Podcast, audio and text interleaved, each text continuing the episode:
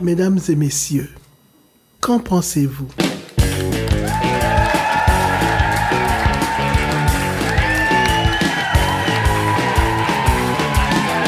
Depuis le pavillon des premiers peuples de l'Université du Québec en Abitibi-Témiscamingue le 23 mars 2022, à Val d'Or, sur un territoire anishinaabe non cédé, je m'appelle Francis Murphy, je vous présente Geneviève Bellan et Paul-Antoine Martel. Nous sommes trois blancs privilégiés et nous vous présentons ce 20e épisode de Qu'en pensez-vous?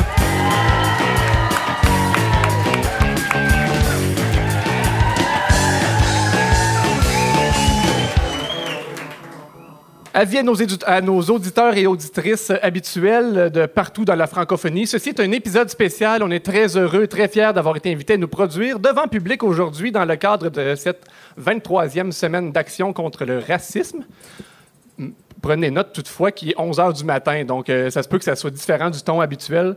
Euh, on n'est pas dans un bar, on est à l'université. C'est un tout autre contexte, mais on pense que notre balado se prête bien à ça, n'est-ce pas, Paul-Antoine? N'est-ce pas, Geneviève? On n'est pas habitué de jou- jouer devant euh, mairesse et préfet, mais ça, ça va bien aller. Assez parlé, à qu'en pensez-vous? Il y a euh, une loi, un principe, une constante. Euh, ça prend une, op- une opinion absolue. Pour commencer, une opinion absolue, c'est une opinion qui est lancée comme ça et euh, qui donne le droit de parole, mais surtout une opinion qu'on ne peut pas commenter personne. Elle est lancée à l'humanité. Vas-y, Paul-Antoine. Ben, euh, moi, j'ai bien aimé hier, euh, parce que là, aujourd'hui, on, on l'a dit, hein, le 23 mars. Hier, c'était le budget du Québec. Et l'idée d'envoyer des chèques de 500 à tout le monde, je trouve que c'est une excellente idée. Même que l'idéal, je pense, ça serait de splitter le budget du Québec et d'envoyer des gros chèques à tout le monde, tout le monde, tout le monde. Fait qu'on continue à percevoir des impôts pour redistribuer l'argent sous forme de chèques. Il n'y a plus de dépenses, tout le monde paye pour ce qu'il a besoin. Moi, je trouve que c'est une, c'est une bonne idée. On tient euh, quelque chose. On n'a pas le droit de commenter parce que c'est une opinion absolue. Vas-y, Geneviève. Moi, je trouve qu'il y a assez d'irritants déjà dans la vie pour ne pas en créer de nouveaux.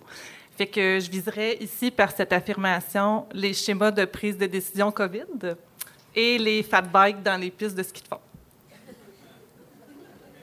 Merci, Geneviève. Mon opinion absolue euh, concerne un fléau euh, auquel il est grand temps qu'on s'occupe, qu'on s'attarde. Euh, je pense que ça devrait faire partie des priorités euh, en tant que société. Il faudrait régler le problème des gens qui ne ramènent pas leur panier d'épicerie. Et c'est le 20e épisode de Qu'en pensez-vous?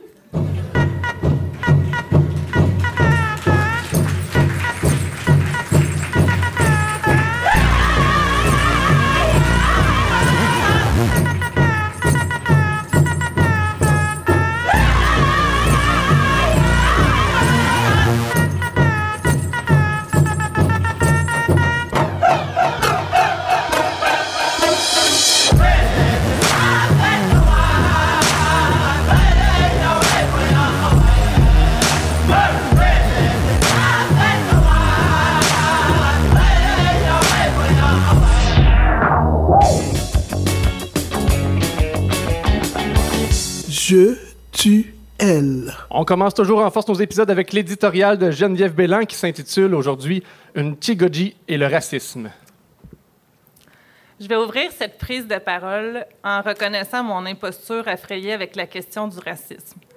Dans ma vie, j'ai subi très peu d'oppression, à tout le moins consciemment. En sondant mes mémoires, le seul souvenir qui est remonté, c'est la fois où, à l'été en fête, on m'avait demandé si je m'étais fait griller la face dans un screen. C'est une petite missive en sérieuse chute de popularité qui visait les nez à l'épiderme rousselé et qui n'avait d'égal que sa pauvreté linguistique. Bref, aussi bien dire que je connais rien du racisme, rien de sa charge ni de sa violence. La largeur de mes angles morts me force à circonscrire mon intervention dans le cadre que je connais, celui du groupe majoritaire.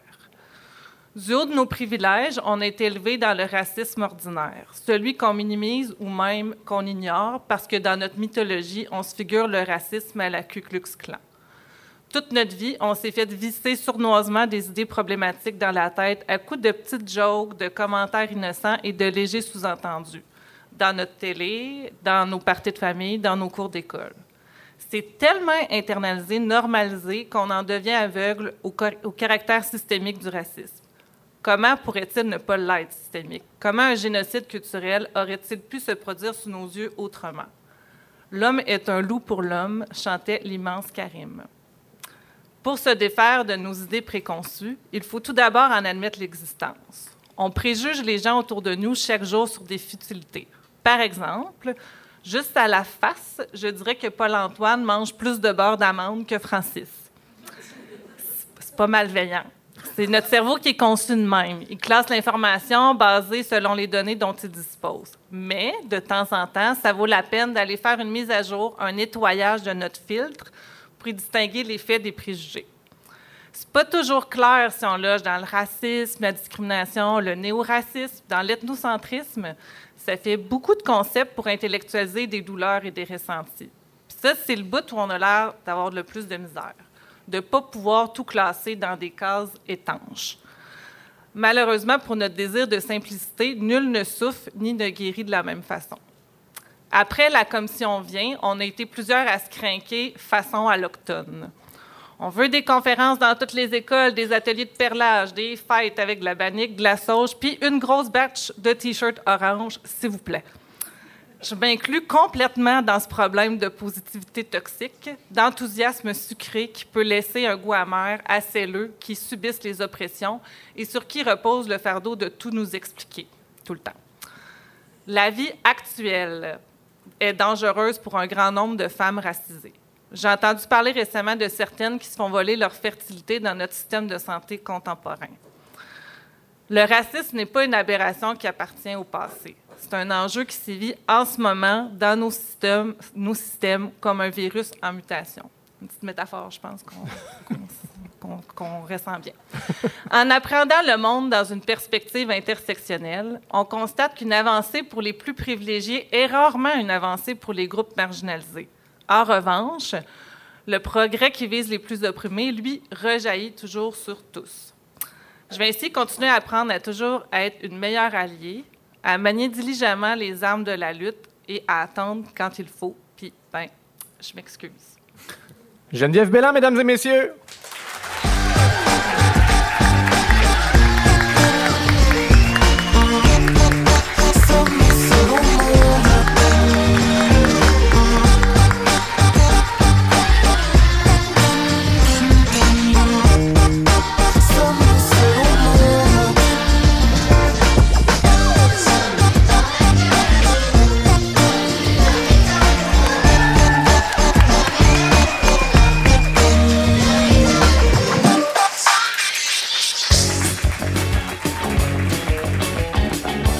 De la bien belle visite. Élu en 2007 après avoir battu le ministre sortant, il est devenu à l'âge de 24 ans le premier autochtone à siéger à l'Assemblée nationale du Québec.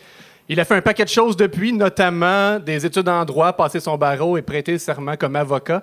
On va s'efforcer euh, dorénavant de l'appeler maître. C'est un immense plaisir d'accueillir, qu'en pensez-vous, notre ami Alexis Wawanolwat? Quoi tout le monde?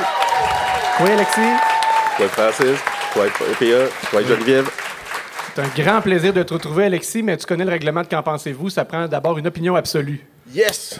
Moi, là, mon opinion absolue, c'est on envoie-tu du monde qui ne savent pas conduire sa route? Hein? Puis, euh, ma femme, elle n'arrête pas d'être année que j'arrête pas d'en parler, mais en Finlande, quand tu veux ton permis, il faut que tu fasses des passes de drift pour avoir accès à ton permis, notamment. Donc, euh, niveau pour avoir son permis, on il devrait être amené là. Tu fais des passes de drift, on te donne ton permis. tu t'en allais commenter, hein? Ça a passé prochain. Ah, t'as pas le droit.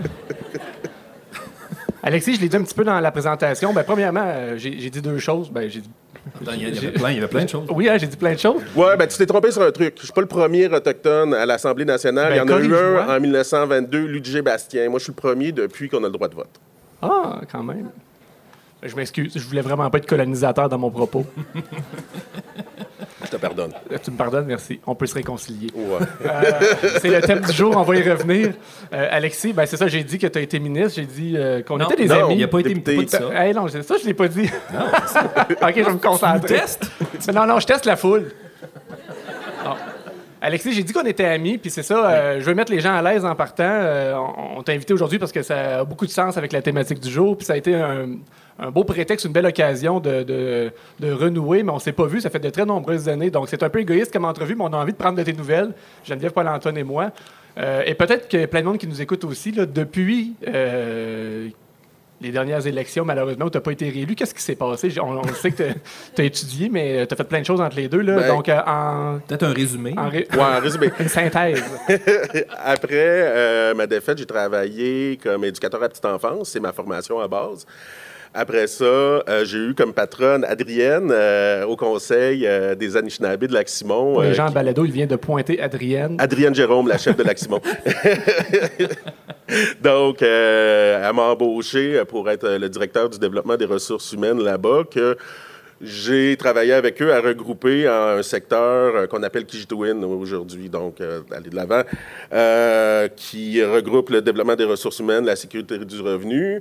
J'ai travaillé pendant trois ans là-bas, une super belle expérience avec ma conjointe de l'époque, puis tout ça, on voulait aussi que mes filles se, se- rapprochent de leur culture abénakise. Donc, on est déménagé euh, proche d'Odanak, puis à Odanak.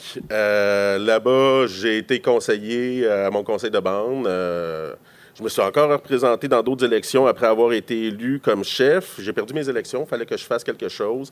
Je suis allé au cégep. Kiona, à l'Institut Kiona. Donc, une super belle expérience. mais je m'ennuyais un peu sur la- la matière que j'avais souvent acquis de façon autodidacte. Puis, euh, avec un ami euh, conseiller, un ami candidat dans les élections, on s'était dit bon, ben, si on perd, on va s'en aller en droit à, à aller défendre nos droits. Et voilà, euh, une lettre Vous gager, mettons, deux piastres ou je sais pas. Hein? Ben, c'est ça.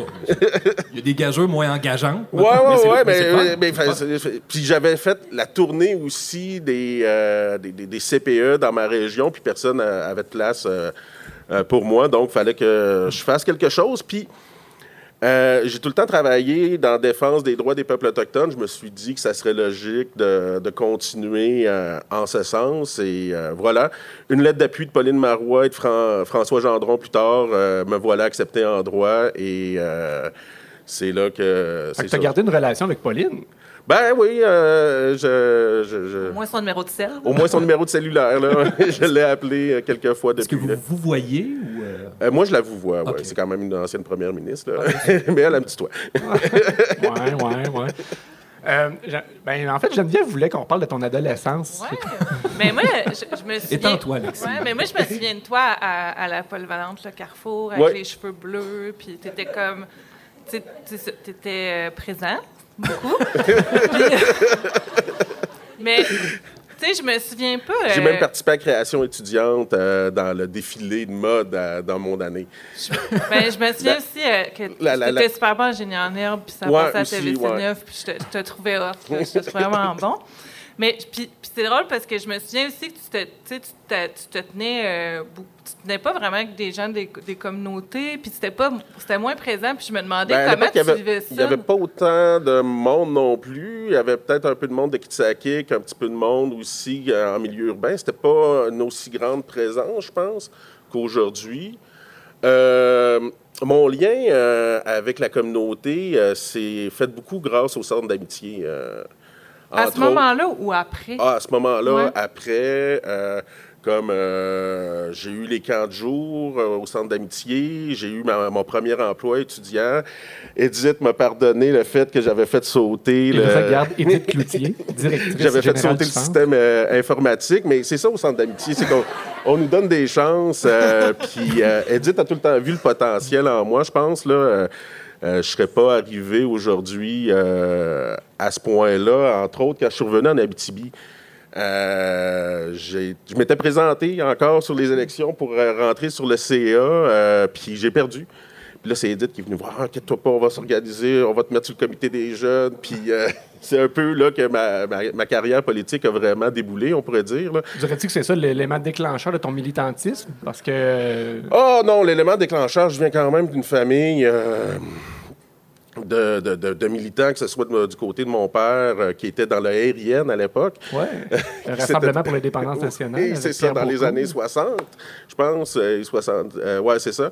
Puis euh, ma mère, qui est une, une artiste autochtone, quand même euh, bien présente, avec euh, ma tante Monique, qui est une des fondatrices de Femmes autochtones, qui, avec Richard Kistabiche, euh, mon oncle, qui... j'ai grandi, j'ai baigné là-dedans, donc je pense que ça... c'est venu d'un- côté comme de l'autre, ce militantisme-là. Puis, à Polyvalente, je m'impliquais déjà de- dans le conseil d'établissement, puis dans le conseil scolaire. Là, aurais-tu prévu que ça te mènerait à, la députation pour le Parti québécois? Ça- je sais que ça fait réagir beaucoup de gens. là. Un autochtone pour le Parti québécois, un parti souverainiste. Ça, c'est un peu de ta faute, hein, Francis? J'ai rien à voir là-dedans. T'avais vendu une carte? non, non, non, non. euh, en jason, Rafio, euh, moi puis Francis, euh, j'ai dit, ben oui, je suis, je suis souverainiste. Là. En vrai, tu le dis pas fort. hein. non, non, mais euh, je suis souverainiste. C'était quelque chose comme que- qui était normal pour moi. Puis toi, tu es allé répéter ça à Yvon euh, Lévesque, Qui était député du Bloc. qui était député du Bloc.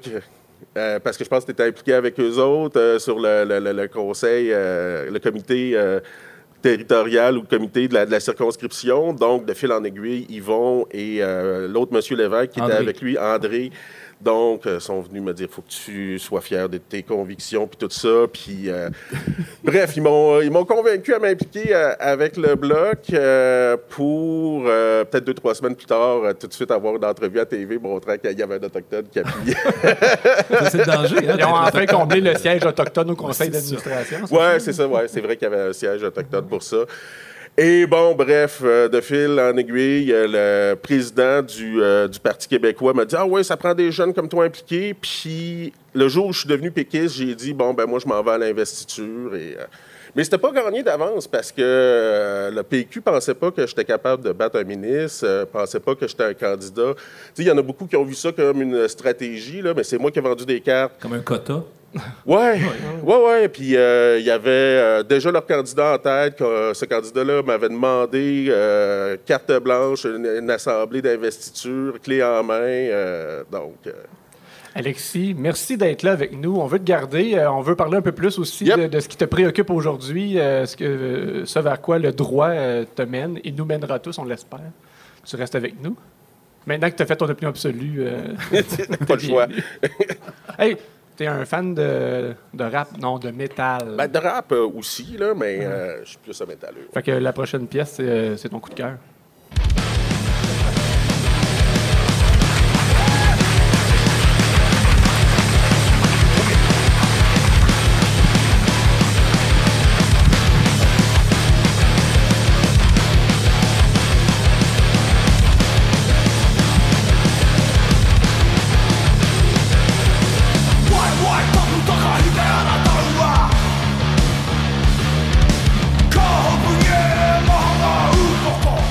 Sais pas si tu veux nous dire un mot sur ce groupe-là.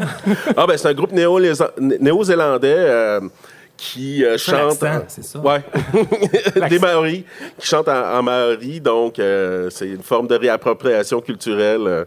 Ça- C'est c'est intéressant qu'est-ce qu'ils font en, en Nouvelle-Zélande quand même. Ils ont même une ministre des Affaires étrangères euh, Maori euh, qui, est, euh, qui a des tatous traditionnels euh, dans le visage. Euh. Donc, euh, Est-ce que tu as étudié pour ton barreau avec ça en, en fond de? Euh, pas, pas tant que ça, mais c'était plus dans mon barreau euh, du métal no- norvégien ou scandinave.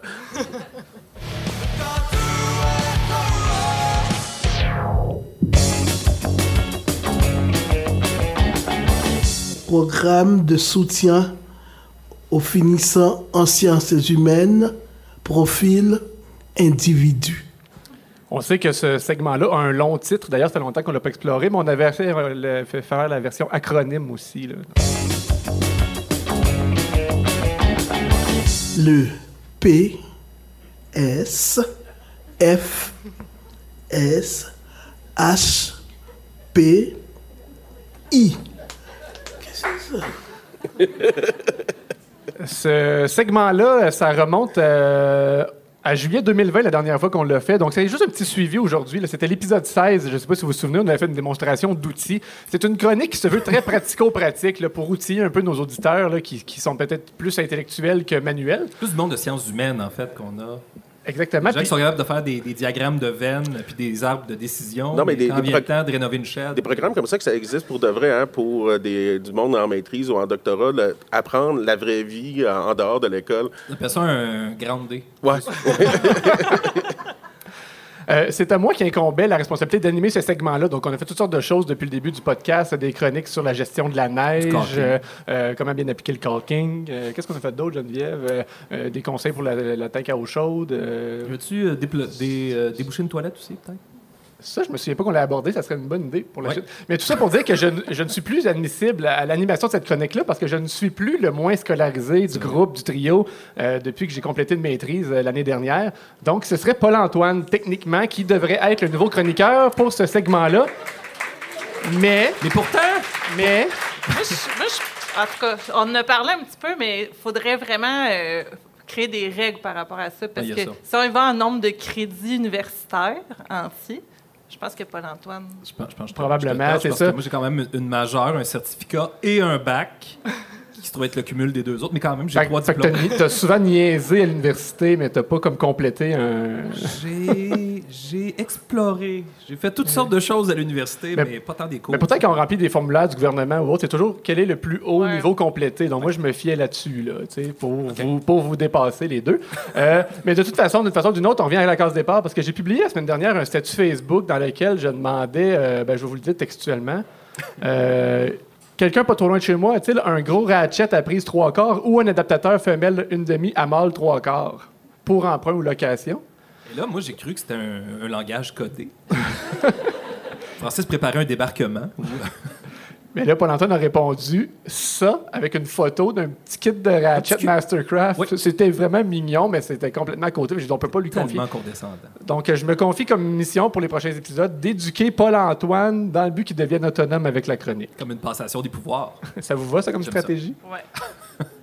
Fait que c'était juste ça pour aujourd'hui. C'était juste la Ah, mise ouais? au point. Ben, Hey, avait mais d'autres moi, questions. je pensais que tu allais l'expliquer parce que, je l'ai- pour vrai, je l'ai lu trois fois. là. Mais il manque, dans le fond, y a-tu deux mesures? Comme la- il y a l'adaptateur, puis parce que je, je comprends pas. C'est passé de trois quarts à une demi? Trois quarts à une demi. En fait, c'était passé de une demi à trois quarts. Vous savez, c'est quoi un ratchet, premièrement? Une, euh, comment c'est quoi en français? Une clé à, à cliquer, cliquer? Je sais- je suis pas certain, mais c'est le, C'est toi le maître. Oui, c'est c'est l'outil qu'on utilise qui fait... Oui. Fait que, tu peux, tu peux comme forcer à l'infini. Mais C'est- qu'est-ce bon. qui est trois quarts? En fait, c'est que tu as une prise carrée après cet outil-là qui te permet d'accrocher tes douilles.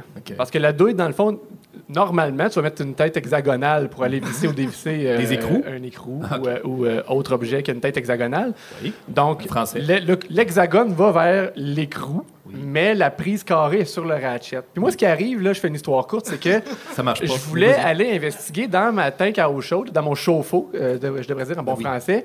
Je voulais enlever l'élément chauffant du bas pour aller voir si j'avais beaucoup de- d'accumulation euh, de sédiments, du, du calcaire, Calca- du sable. Qui L'eau est dure. Elle a quel âge, ta tank? Ma tank a près d'une douzaine d'années. Donc, Ah, change. ben, je sais que du point de vue assurance, je devrais la changer, mais ça, ça serait un autre aspect de la chronique. C'est que l'assurance veut que je la change, mais si elle est encore bonne et que j'accepte de vivre avec le risque, parce que cette- ce réservoir-là. T'as-tu c'est- un drain à côté? Exactement, c'est Euh, dans, une- tout c'est dans, c'est dans ma salle technique euh, où j'ai un drain, mais c'est aussi une tank qui n'est pas branchée. Elle, elle fait du euh, préchauffage avec ma géothermie, en fait, c'est ça. Là. Oui. Donc, elle n'a pas besoin d'être performante, elle doit juste contenir l'eau. C'est grosso modo. Mais je voulais voir si je contenais la moitié de l'eau ou toute l'eau que je pouvais. Fait que là, pour enlever mon élément chauffant, ça me prenait une tête hexagonale d'une et demie. Mais ça, c'est quand même gros, puis ça ne fait pas sur un petit ratchet de poche comme tu as pris non, euh, juste Cannon Tire. Fait que là, je me suis trouvé. T'avais drainé ta. ta... Oui, je l'avais drainé avant, Ok. oui, oui, évidemment. Ouais, parce que là, c'est ça, ça. Mais c'est une belle mise en garde pour nos auditeurs qui voudraient répéter. Ouais, c'est ça. Ça pourrait être dangereux d'enlever l'élément sans avoir drainé. Ça, ça pourrait faire un beau dégât. Et là, si t'atteins que 12 ans, en plus, je sais pas ce que l'assurance va faire avec Tu peux ça. faire un beau dégât d'eau chaude aussi, là. Aussi, tu peux Absolument. Ça, un- un- parenthèse, moi, je conseille aux gens, tu sais, par défaut, la, la température du, du chauffe-eau est, est trop élevée pour rien. tapis, hein? Ouais, c'est ça. T'as pas besoin de la mettre si bouillante que ça. Non. Tu donnes le bain aux enfants, euh, tu le brûles au deuxième degré. En tout cas, bon. La DPJ rentre là-dedans. tout ça pour dire que ça me prenait une douille d'une et demie. J'ai trouvé ça chez Canadian Tire, mais j'en reviens à la maison. Puis là, ça prenait une prise trois quarts, j'avais juste une prise une demi. Fait que ça me prenait soit un plus gros ratchet ou un adaptateur. Qu'est-ce qu'est-ce que t'as fait finalement? Euh, finalement, ben, il y a quelqu'un d'autre qui a répondu à, à mon appel en disant ben j'ai le ratchet qu'il te faut, finalement. Fait qu'il m'a prêté. euh, Il y a quand même beaucoup de, de commentaires, je trouvais, par rapport à- au post initial. c'est surprenant. Puis j'ai fait par exprès pour vous taguer dans la publication aussi, parce que je sais que ça vous passionne. Fait que là, pour ceux qui sont Ouais. pas habitués à l'émission, c'est ça. C'est ça. Nous autres, ça nous fait rire, mais Ouais. on, Puis là, on, on aurait pu aller sur le. Parce que je sais qu'il y a une thématique à la journée. C'est pas tant euh, du racisme, mais il y a un côté discriminatoire dans les outils, mâle. les mâles, femelles. Pas de euh, Est-ce qu'on a demandé au Ratchet comment il s'identifie, euh, euh, l'adaptateur, lui, puis tout ça. Tout, c'est sans compter les, euh, tu sais, les embouts qu'on met sur nos tournevis ou nos, euh, nos, nos, Oui. nos drills. Là. Bits? Une bite rouge, une bite noire. Alors, moi, moi, je trouve que ça devient très, très glissant. C'est, euh, je pense qu'il faudrait revenir à la norme. Là. Une tête numéro 8, une tête numéro 10, une tête 12. Parce que c'est pas normal que la grosse bite soit noire. Moi, je trouve que c'est complètement inacceptable de nos jours euh, d'aller sur ce terrain-là. C'est vrai. On devrait jamais aller sur ce terrain-là, Francis. C'est pour ça qu'on n'est pas allé.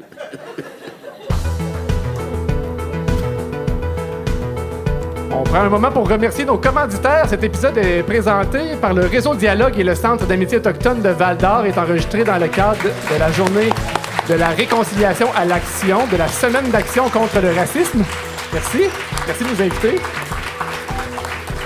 Euh, Merci aussi, tu me diras si je le prononce pas bien. Merci à Néa Chiche et Shampoo Cabinet d'avocats. C'est l'employeur d'Alexis qui nous a qui nous a prêté Alexis aujourd'hui parce qu'il fallait quand même qu'il euh, se déplace Un euh, jour de semaine. jusqu'à Val d'Or.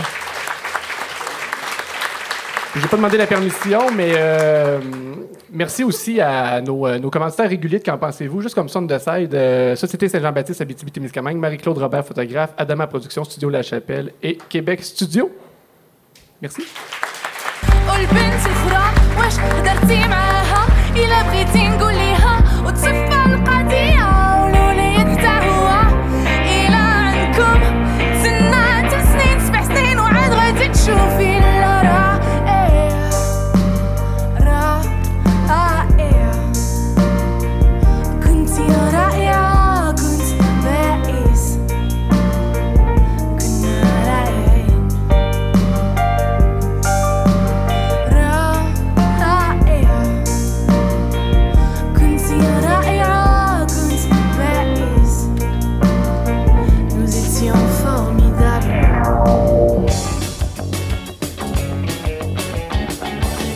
Qu'en pensez-vous? Ceci est le segment phare de l'émission où on se permet de discuter d'une euh, thématique avec notre invité. Aujourd'hui, Alexis Wawanolwat est avec nous.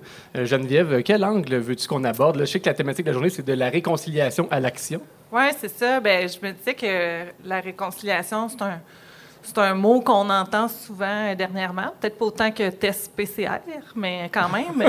Puis il y a des gens qui y croient beaucoup. Euh, Il y en a d'autres qui pensent qu'il faudrait d'abord passer par un, un processus de décolonisation. Puis j'aimerais ça vous entendre là-dessus. Ben, surtout Alexis, là, vous autres, je m'en m'en fous un peu plus, là, je m'excuse.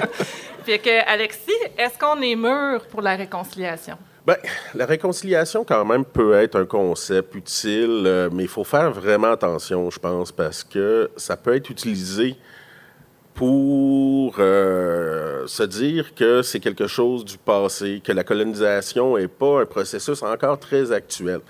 Quand on parle de réconciliation, on parle souvent de reconnaissance. Et ces deux concepts-là sont utilisés par les entités colonisatrices pour se dire que on a fait quelque chose de bien, on est dans un processus.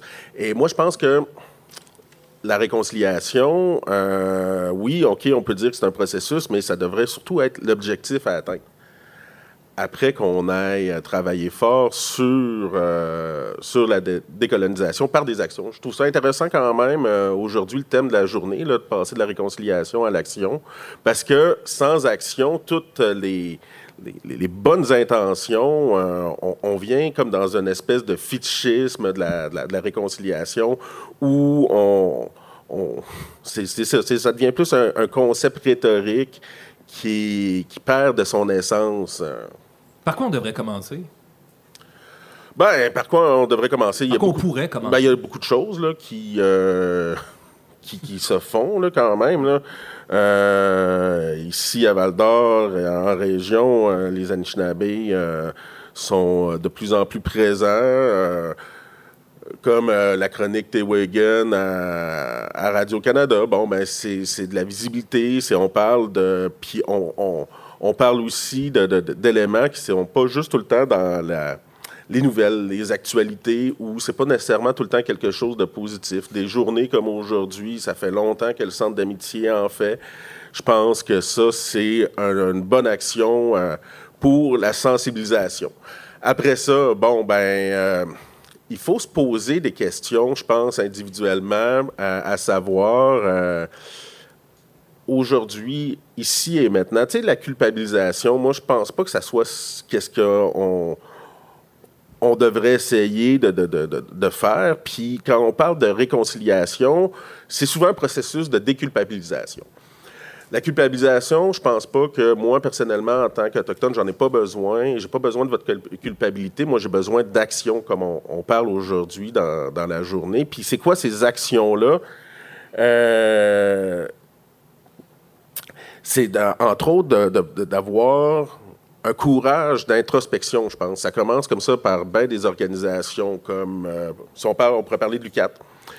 Euh, L'UCAT qui, euh, oui, a fait beaucoup d'actions, part pas de zéro euh, dans une certaine idée de, décolonisation, de, travail en partenariat avec les Premières Nations, mais l'UCAT est dans un environnement avec une histoire qui est très coloniale a des formations euh, en génie, euh, des formations en foresterie, a des formations dans beaucoup d'éléments comme ça économiques qui, euh, qui profitent encore à une certaine catégorie de la population. Euh, les, les, prennent de plus en plus leur place, mais encore aujourd'hui, euh, les, bons emplois dans le secteur des ressources naturelles sont pas, euh, sont pas en majorité. on voit pas tant d'Anishinabés que ça. Donc, une organisation comme l'UCAT, puis on peut apporter cette réflexion-là au point de vue individuel. Moi, aujourd'hui et maintenant, c'est quoi mes privilèges? C'est quoi que je pourrais faire pour qu'on se sorte du cycle colonial? Euh, tu sais, euh, quand, je pense à, toutes les ressources qu'on vient tirer du territoire, puis que euh, je parlais entre autres tantôt avec la chef Jérôme qui me dit on a encore besoin de maisons, on a encore un manque de logements. Ça a tout pris ici à Val d'Or pour qu'on accepte euh, des, des logements pour les, les itinérants puis tout ça. Puis est-ce qu'on on répond juste à ces éléments-là suite à des crises?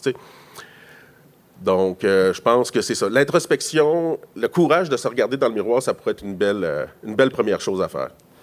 On l'a dit tout à l'heure que tu as dernièrement prêté ton serment d'avocat. Mhm. Euh, tu, as, tu as prononcé un discours euh, lors de la cérémonie où ça s'est fait, puis tu as, conclu en disant que tu travaillais, que allais travailler sans relâche à la décolonisation du droit et des institutions. Oui, ben c'est ça. Moi, je, trouve, quand tu es en droit, comme étudiant autochtone, première chose qu'on dit, le droit n'est pas moral. Le droit est le droit.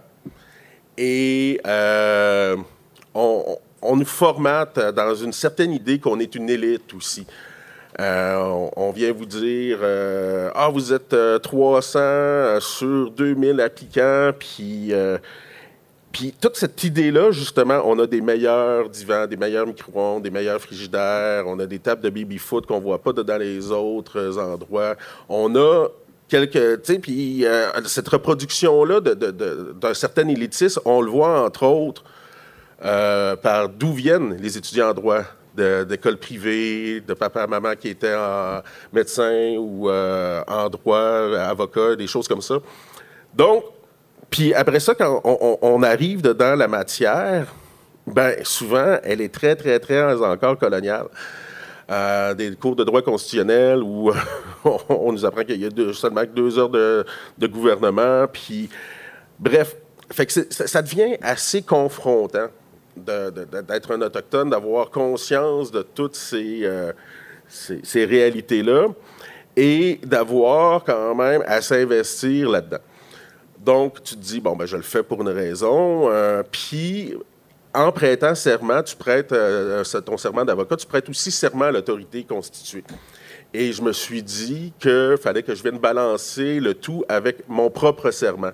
Où, justement, c'était pas un discours, c'était mon, serment personnel en tant que euh, futur avocat autochtone, où je venais dire que pour tous mes frères et sœurs euh, des, Premières Nations de, l'île de la Grande Tortue, ben que j'allais travailler à, faire en sorte que ma pratique soit la plus décoloniale possible. Donc, après ça, qu'est-ce que ça veut dire? Euh, dans des droits, des dossiers de droits territoriaux, j'essaye de, de, prendre le droit de la, nation pour laquelle je travaille pour faire en sorte qu'on puisse euh, trouver des solutions euh, qui sont des fois innovantes, puis qu'on s'inspire justement, parce que c'est ça, les, sociétés autochtones ont un droit. Il y a un droit Anishinaabe, il y a un droit Atikamek, il y a un droit Iyu.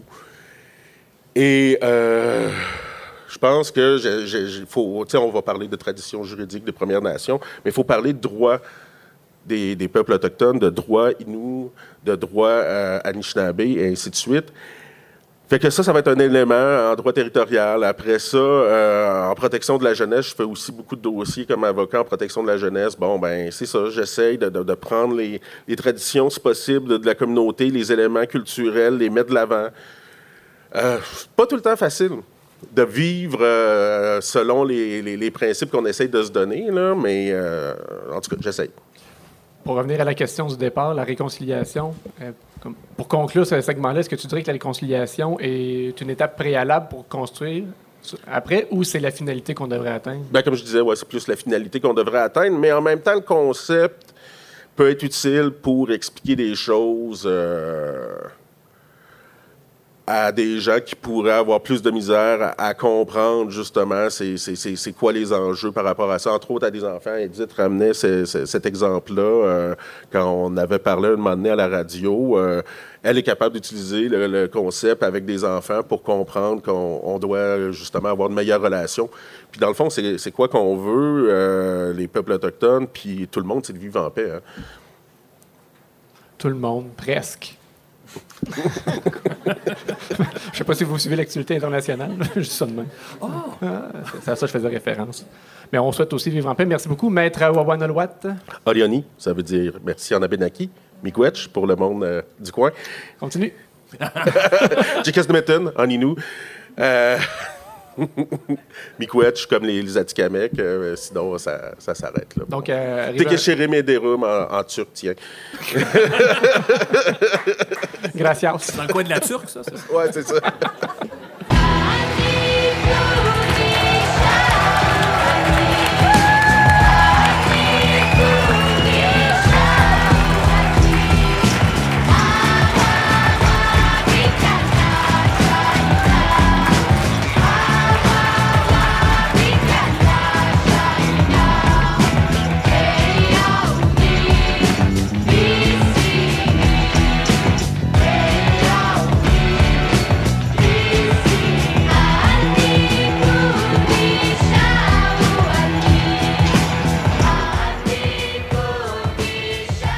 Quand il est question de racisme, de discrimination, de relations de- avec les Autochtones, de. De, de ré- ben, c'est ça. J'ai déjà dit de réconciliation. On dirait qu'on vient qu'on marche sur des œufs. La preuve, c'est que je sais plus quel mot j'ai dit, puis est-ce que c'était le bon, puis tout ça. J'ai même demandé. fait pire tantôt. J'ai fait pire? j'ai dit quoi? On en jasera en début. C'est vrai? Qu'est-ce que j'ai fait, Alexis? Euh, J'ai pas remarqué. Ben, l'as traité de ministre, insultant. Ah, je m'excuse. Euh, J'ai même demandé, euh, avant de préparer l'émission, euh, la chanson Anikuni, Alexis, est-ce qu'on peut encore utiliser ça de nos jours? Est-ce que c'est trop folklorique? Est-ce que c'est est-ce que c'est une marque de respect? Est-ce que c'est aucune de ces réponses-là? Tu peux Je- parler juste pour toi, ton avis, pas pour toute Voilà. la culture autochtone. On ne veut pas te mettre cette pression-là. Je veux juste dire d'entrée de jeu, avant de lancer la discussion, que selon Wikipédia, qui est une source très fiable, on est encyclopédie. Ben, il Ben, c'est paraît que c'est aussi fiable que ben, l'Encyclopédie Britannica aujourd'hui. là. Oui, quand même. Il y a des, ça dépend des, des- des- articles, mais en français ou en anglais, là, c'est quand même, euh, ça devient une source fiable parce qu'il y a beaucoup de check-up euh, citoyens. Alors, Anikuni, Shawani, est une prière traditionnelle autochtone. Bien que la plupart des Autochtones s'approprient la prière, on, cro- on croyait que celle-ci venait de la nation iroquoise, mais un chercheur associé à Radio-Canada a annoncé en 2017 que la chanson venait du centre des États-Unis, euh, des euh, Arapaos. Oui, c'est une chanson de Ghost Dance. Le Ghost Dance, c'est comme une tradition spirituelle qui est apparue suite à la colonisation qui, euh, faisait en sorte qu'on on- on pensait justement qu'on allait réussir à, par ces danses-là, par cette, spiritualité-là, à, se sortir de, ces cycles euh, coloniaux-là. Puis, euh, moi, l'histoire que j'ai entendue, qui n'est pas nécessairement l'histoire vraie, là, mais il faudrait encore aller vérifier les sources, c'est que cette chanson-là a pris de l'ampleur. On, on a commencé à la connaître à cause qu'il y avait des femmes et des enfants affamés. C'est ça que ça veut dire j'ai faim, donnez-moi à manger, on a tout perdu, euh, selon la, la tradu- euh, la- la traduction. Et euh, donc, des militaires américains, des femmes et des enfants leur auraient chanté ça, pensaient qu'ils se faisaient envoûter ou euh, jeter un mauvais sort et il y aurait eu un massacre de ces femmes et de ces, ces enfants-là après. Tranché. Donc, c'est là qu'on s'en allait. Tu- ce que tu nous dis là, c'est que c'est pas très, très jojo comme, euh, comme parole, comme contexte. Non, C'est c'est une chanson qu'on entend avec, là, je viens de mettre un remix, des beats joyeux. On chante ça comme berceuse à nos enfants. Donc, Ouais, ou la question qu'on veut trancher, on ne met pas la pression de répondre en, Ben, au moi, je suis mal à l'aise. là. Je suis mal à, je suis mal à l'aise quand je l'entends, mais rendu là, après ça. Qu'on ça- s'excuse. Non, non, Francis m'en avait parlé avant. Ah. Il avait eu ma Ben, bénédiction. non, non, mais l'idée, c'était d'avoir la, la- la- la- cette discussion-là, justement, pour savoir. euh, je, je viens de vous faire un ex- euh, écouter un extrait d'une nouvelle version que je connaissais pas de Polo and Pan. Polo et Pan, c'est des, euh, des- un groupe de musique électronique français. Écoutez bien ça.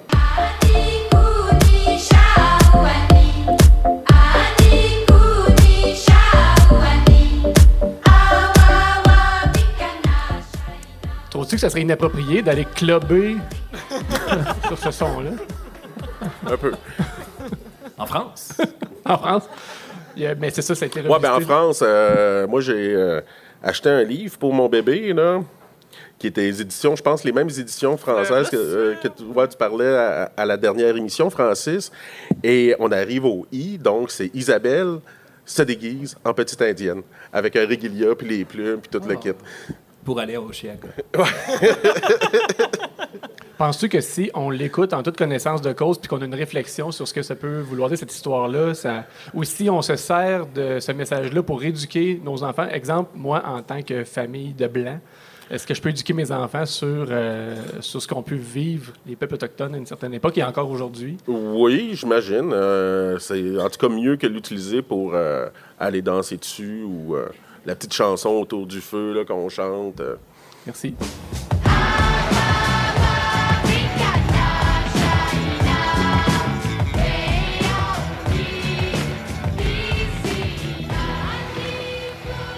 Trois fois, là, c'était peut-être un petit peu tout. C'est assez? OK, on va.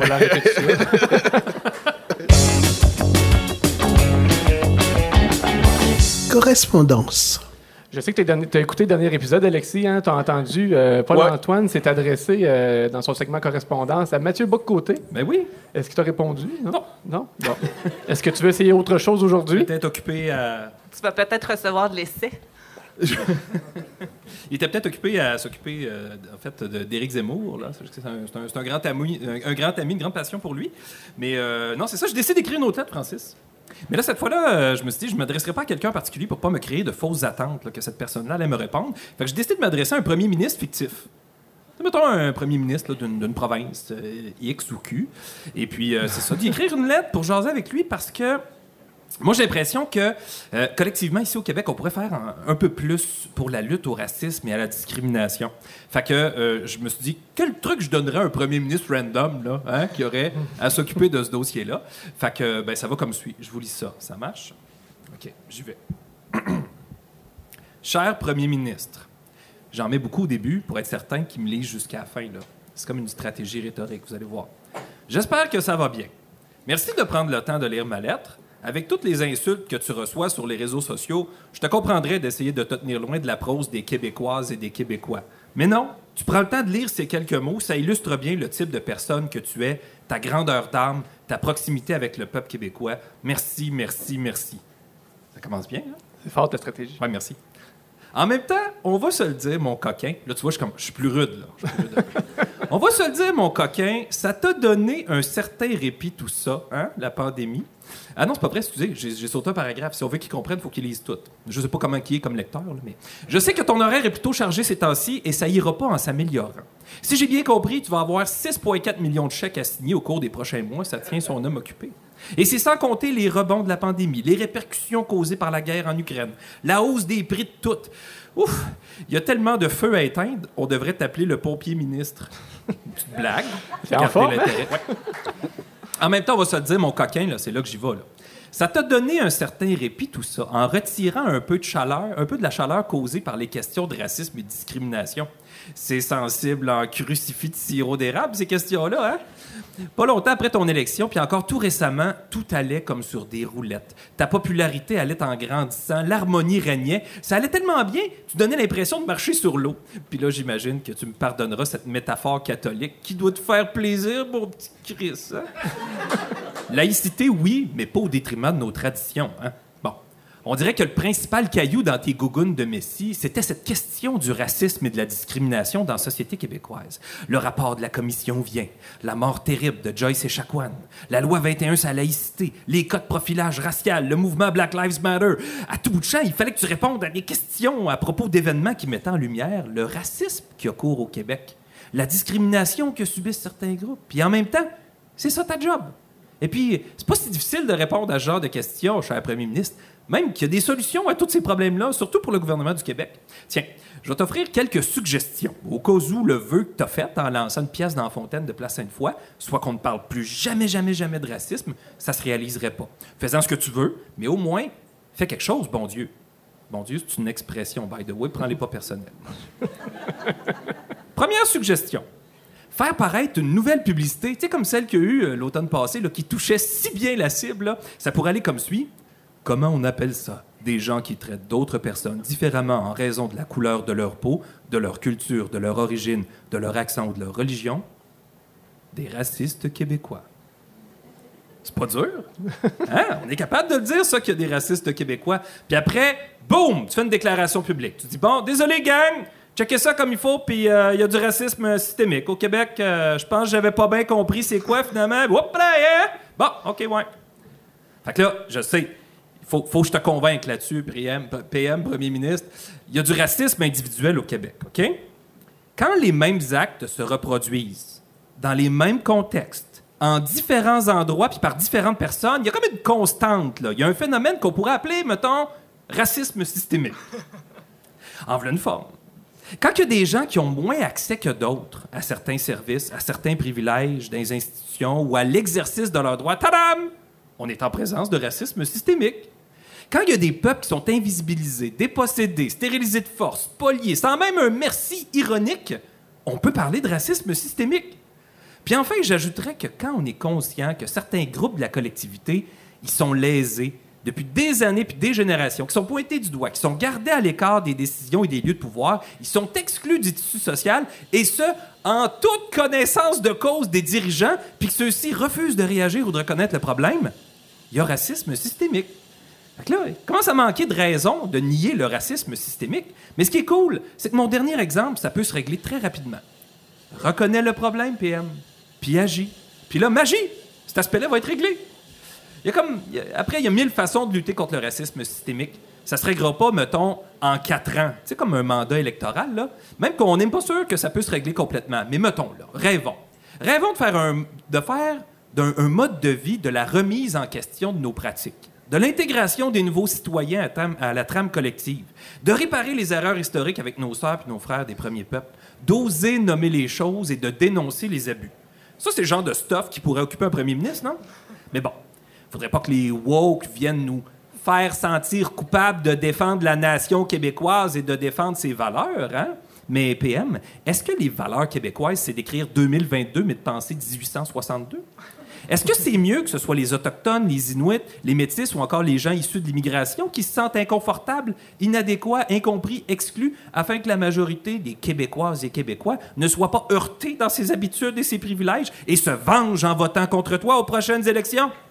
À trop vouloir ménager le côté sombre des valeurs québécoises, toi, t'offres une justification à ces valeurs et comportements de racisme systémique. Tu leur permets de vivre au grand jour sous le couvert de On est de même ici, on a le droit, nous aussi, on a construit ce pays-là, on a déjà souffert une fois. Au lieu de calmer le jeu, premier ministre, t'as nourri le fossé entre les cultures. Pourtant, le bonheur et la dignité des gens différents, c'est pas une menace à la stabilité ou à la pérennité du Québec. Mais il semble que ça soit plus facile de ménager la sensibilité de la majorité québécoise qui vote pour toi que la dignité de celles et ceux qui vivent le rejet au quotidien. Fait que là, à l'approche des élections, on peut se demander si ça va être un enjeu pendant la campagne, alors que tu vas nous demander un autre mandat. Justement, il y a comme un nouveau sondage qui place le Parti conservateur, ce paratonnerre à agiter du chapeau. Et puis ça le place au deuxième rang dans les sondages. Tu vas-tu te faire dépasser par la droite, Premier ministre? En créant de la division, ou à tout le moins en n'en faisant pas assez pour assurer la cohésion sociale, on se force à faire le grand écart. À jouer avec le feu, on risque de se brûler. Paul-Antoine Martel, mesdames et messieurs.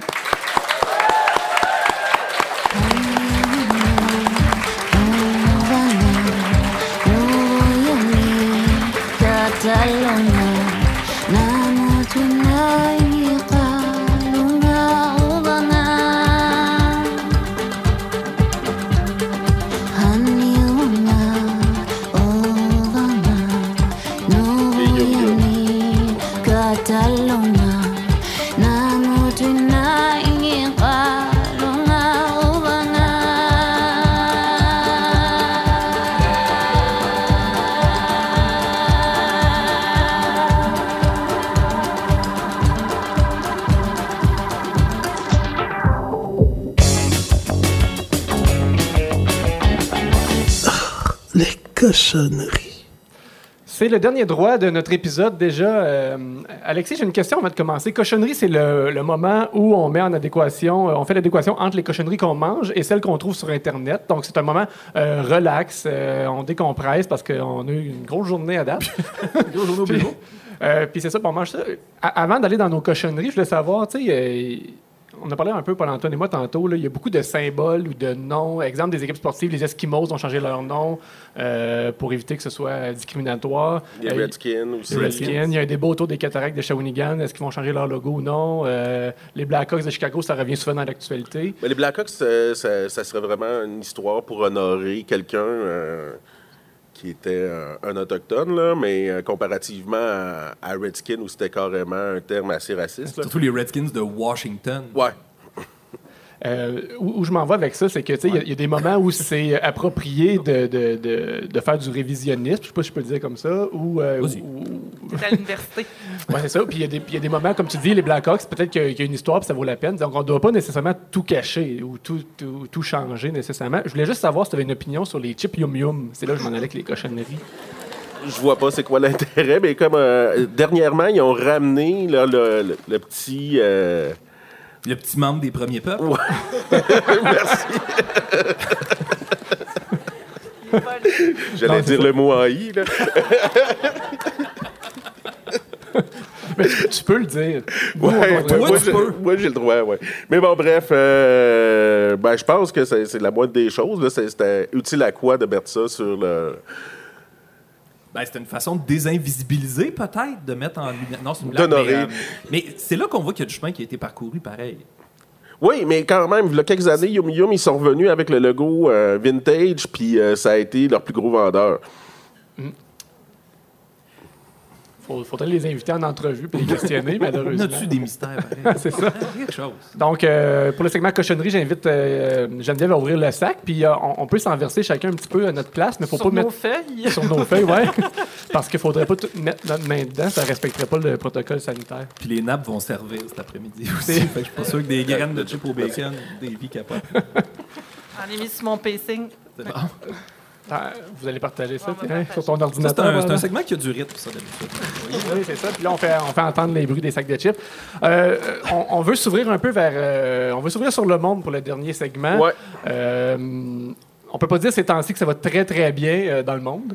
Euh, on a vécu de, de toutes les couleurs depuis le début de la pandémie. euh, et comme si la situation d'elle-même au niveau santé était pas assez plate comme ça, ben, il a fallu qu'il se crée des, des- un, mouvement complotiste, des polarisations des débats. À un moment donné, c'était devenu ma- malaisant de d'aborder certains sujets avec euh, nos amis, notre famille, et, euh, et même que le racisme a fini par s'inviter dans ces questions-là. On a vu, entre autres, euh, le convoi de la liberté où se côtoyaient des drapeaux nazis, des drapeaux des patriotes, des pancartes « fuck Trudeau », tout ça dans un discours qui se tenait plus ou moins euh, des, ultra-catholiques au travers de ça.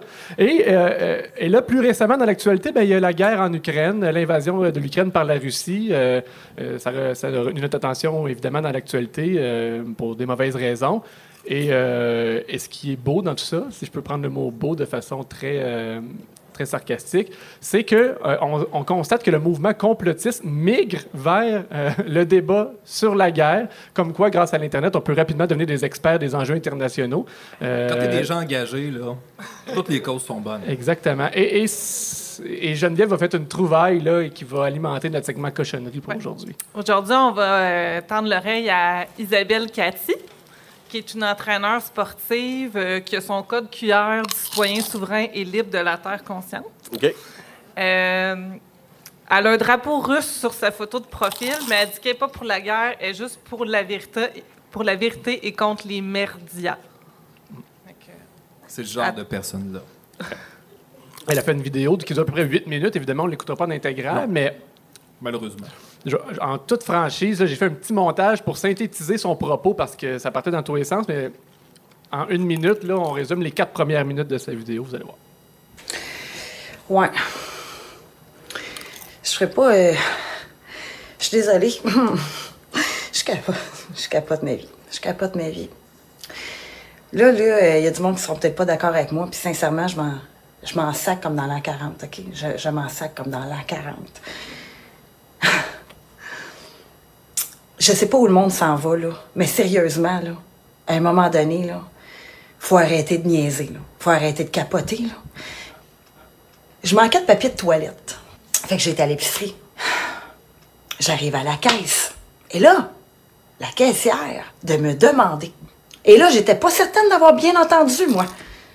Sérieusement. Moi, il y a des affaires dans la vie, là, que, sérieux, l'imbécilité humaine, là, je suis plus capable, asti. La jeune fille me demande si je veux faire un don pour l'Ukraine. Ben, tabarnak. Je suis la seule, là, asti, à qui c'est arrivé, là?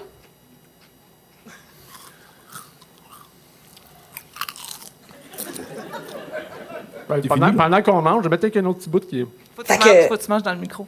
J'ai dit là, je veux juste te dire que c'est sûr, c'est sûr que, que, que ce que tu viens de faire là, ça s'en va sur les réseaux sociaux. Je- moi, je, je peux pas, je peux pas croire là, qu'on me demande de faire un don pour l'Ukraine. Ben, colis. J'aurais tout vu dans ma vie. Je sais même pas quoi dire. Ben, il restait plus grand-chose à voir pour avoir tout vu, finalement. ben, là, ce qui est intéressant, j'ai pas envie de vous encourager à c'est l'écouter. ironique, là. Non, excuse, vas-y. Ouais, tout est ironique, je l'ai dit depuis le début. Hein? Je suis toujours au deuxième degré.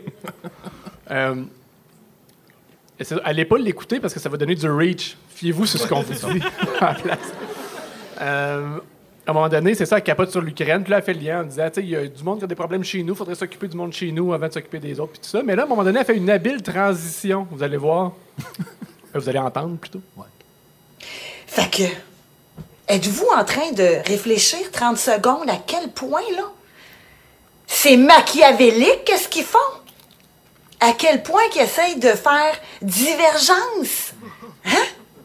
Qu'ils essayent de faire bifurquer les gens de la COVID, de toute leur espèce de pandémie, pour mettre à bien hein, et à terme leur plan dégueulasse. C'est quoi le plan? Ben, J'allais te demander, tu dois savoir ça, Alexis. C'est toi qui es dans les- l'élite maintenant en tant qu'avocat. là. C'est quoi le plan? Le troisième ordre mondial, le nouvel ordre mondial. OK. Ça, C'est bientôt, ça? ou- Ah. C'est George Bush qui en a parlé en premier. Ah, OK, OK. Ça New fait- World Order. Ouais, Ouais. OK, ouais. ouais. Ben, Isabelle Cathy, elle, elle le sait. T'es chanceuse. Vous savez, moi, je suis un éternel optimiste. Je crois toujours en la bonne foi des gens. Je pense qu'il y a toujours du positif à aller chercher dans une situation. Des fois, les gens sont juste maladroits dans leur façon de s'exprimer puis tout ça.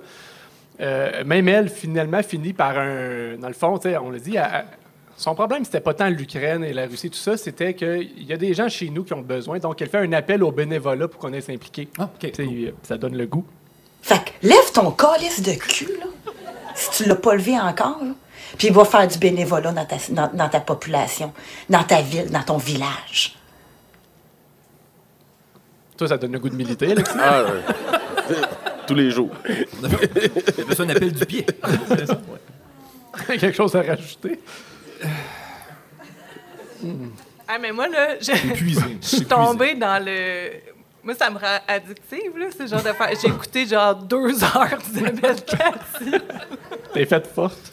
Ah oui. Mais tu sais, on s'est posté dans notre groupe euh, un message qu'elle écrit aussi. Ouais. Puis il y avait tellement d'affaires. C'était, je sais pas moi, 12 lignes, mais 12 lignes tellement denses. Moi, j'étais. En caps up, puis pas de point, euh, Ah oui, pas de j'étais épuisé. virgule. J'étais épuisé au bout de ces 12 lignes-là. euh. Mais. Puis en même temps, ils sont là, ces gens-là, puis il faut qu'on, qu'on, qu'on en tienne compte. Tu sais, mettons, c'est tout. Des fois, ils sont des obstacles à la réconciliation, mais c'est du monde beaucoup isolé, j'ai l'impression. Puis, tu sais, il y, a- il y a sûrement moyen de faire quelque chose avec eux autres. Ils parlent d'énormément d'affaires qu'ils n'ont jamais vécues, tu sais. Puis c'est tout le temps le fun de se garder une petite gêne face Mais- à ce qu'on n'a pas vécu, tu sais, puis d'essayer d'aller vivre les choses, je sais pas. On est dans le domaine de la croyance quand même. Beaucoup. Puis le domaine de la croyance, euh, il y a des, des croyances qu'on accepte, euh, les religions, puis on donne de la crédibilité à ces personnes-là, euh, malgré des, des affaires qui peuvent paraître quand même assez absurdes. Donc, comment justement essayer de ne de, de pas euh, stigmatiser plus qu'il faut ces personnes-là? C'est ça. C'est un solide défi, là. Ouais. C'est un solide défi. Sur ces sages paroles dignes d'un avocat. Merci beaucoup, Maître Owen d'avoir été avec nous aujourd'hui. C'était vraiment, vraiment un plaisir, Fait de, plaisir. de- de renouer, de se réconcilier aussi. Bon, je pense, on est en conflit? Tout, tout le monde est en conflit au PQ. Oui, c'est toujours euh, membre du Parti québécois? Ça fait euh, plusieurs années que... Non, je n'ai pas renouvelé ma carte. planifie pas de retour en politique active? Euh, non, non, non, non. Euh, on m'a sollicité aux dernières élections fédérales, on m'a sollicité aux dernières élections municipales à Montréal, mais euh, non. Mesdames et messieurs, Alexis Wawanalwat. Ça termine le 20e épisode de Qu'en pensez-vous? Suivez-nous sur Facebook à qu'enpensez-vous.com ou euh, sur votre application balado préférée. Encore merci à notre invité Alexis Wawanalwat et au Réseau Dialogue au Centre des métiers autochtones de Val-d'Or, présentateur de cet épisode. Merci aussi au partenaire majeur de Qu'en pensez-vous, la Société Saint-Jean-Baptiste de la témiscamingue À la narration, Madame Yolette Lévy. Merci à Bernard Boulanger et Le Carabine pour l'image sonore, à François Lachapelle et Davy Bédard à la technique, à l'ambiance, Lucie Picard. Merci à mes deux collègues extraordinaires, Geneviève Belland et Paul-Antoine Martel. Et à toi, cher public, merci beaucoup. Mesdames et messieurs, notre animateur Francis Murphy.